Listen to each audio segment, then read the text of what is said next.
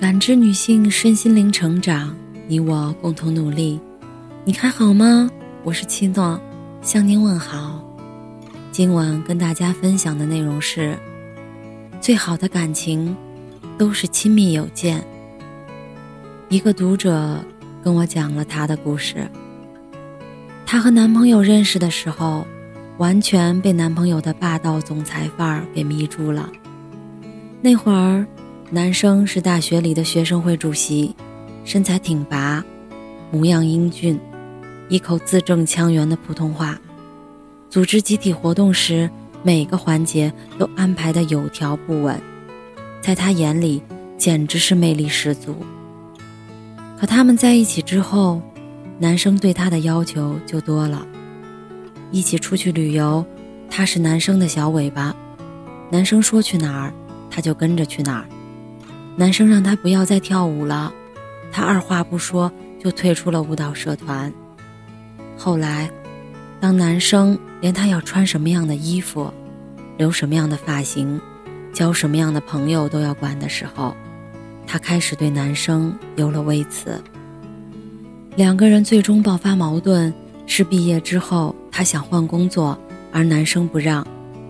男生认为，她应该找一份离家近的工作。方便将来照顾家庭，而他觉得，眼前的这份工作没有太好的发展空间，他希望自己在职场上的技能可以得到提升。两个人闹到了分手，谁也不让谁。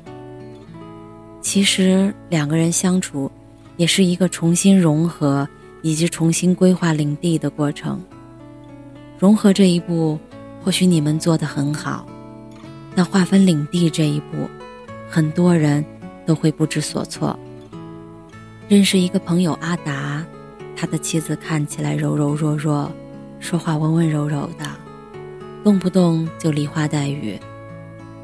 谈恋爱的时候，这种表现极大的激发了阿达的保护欲。每次姑娘一示弱，阿达二话不说就答应她的要求，也不管是不是有违自己的原则。结婚后，问题来了。只要阿达做个什么事情稍微不合妻子的意，妻子就开始哭，要不就不吃饭，要不就直接被气病在床。尽管很多事阿达觉得自己没有做错，但最终还是以他的道歉而告终。有段时间，阿达选择不再辩解，也不愿道歉。妻子就开始怀疑他是不是移情别恋，拐弯抹角地试探他，套他的话。见他微信回得慢，或者给他打电话占线，妻子都会不停追问。阿达很郁闷，常和朋友们说：“这还是爱吗？这种爱对我而言，更像是一种束缚。我都要喘不过气来了。”许多人在情感关系中可能都会如此，不自觉地有了一种掌控欲，总希望能掌控对方的一切，让对方按照自己的意志生活。他们混淆了自我与他人的界限，不明白，在亲近的人之间也是需要距离的。好的关系不仅要强调我们，也要强调你是你，我是我。没有界限感是亲密关系的杀手之一。如果一段关系中有人大事小事都要插手，必须言听计从，而不尊重伴侣的意愿，这样的关系必定不能长久。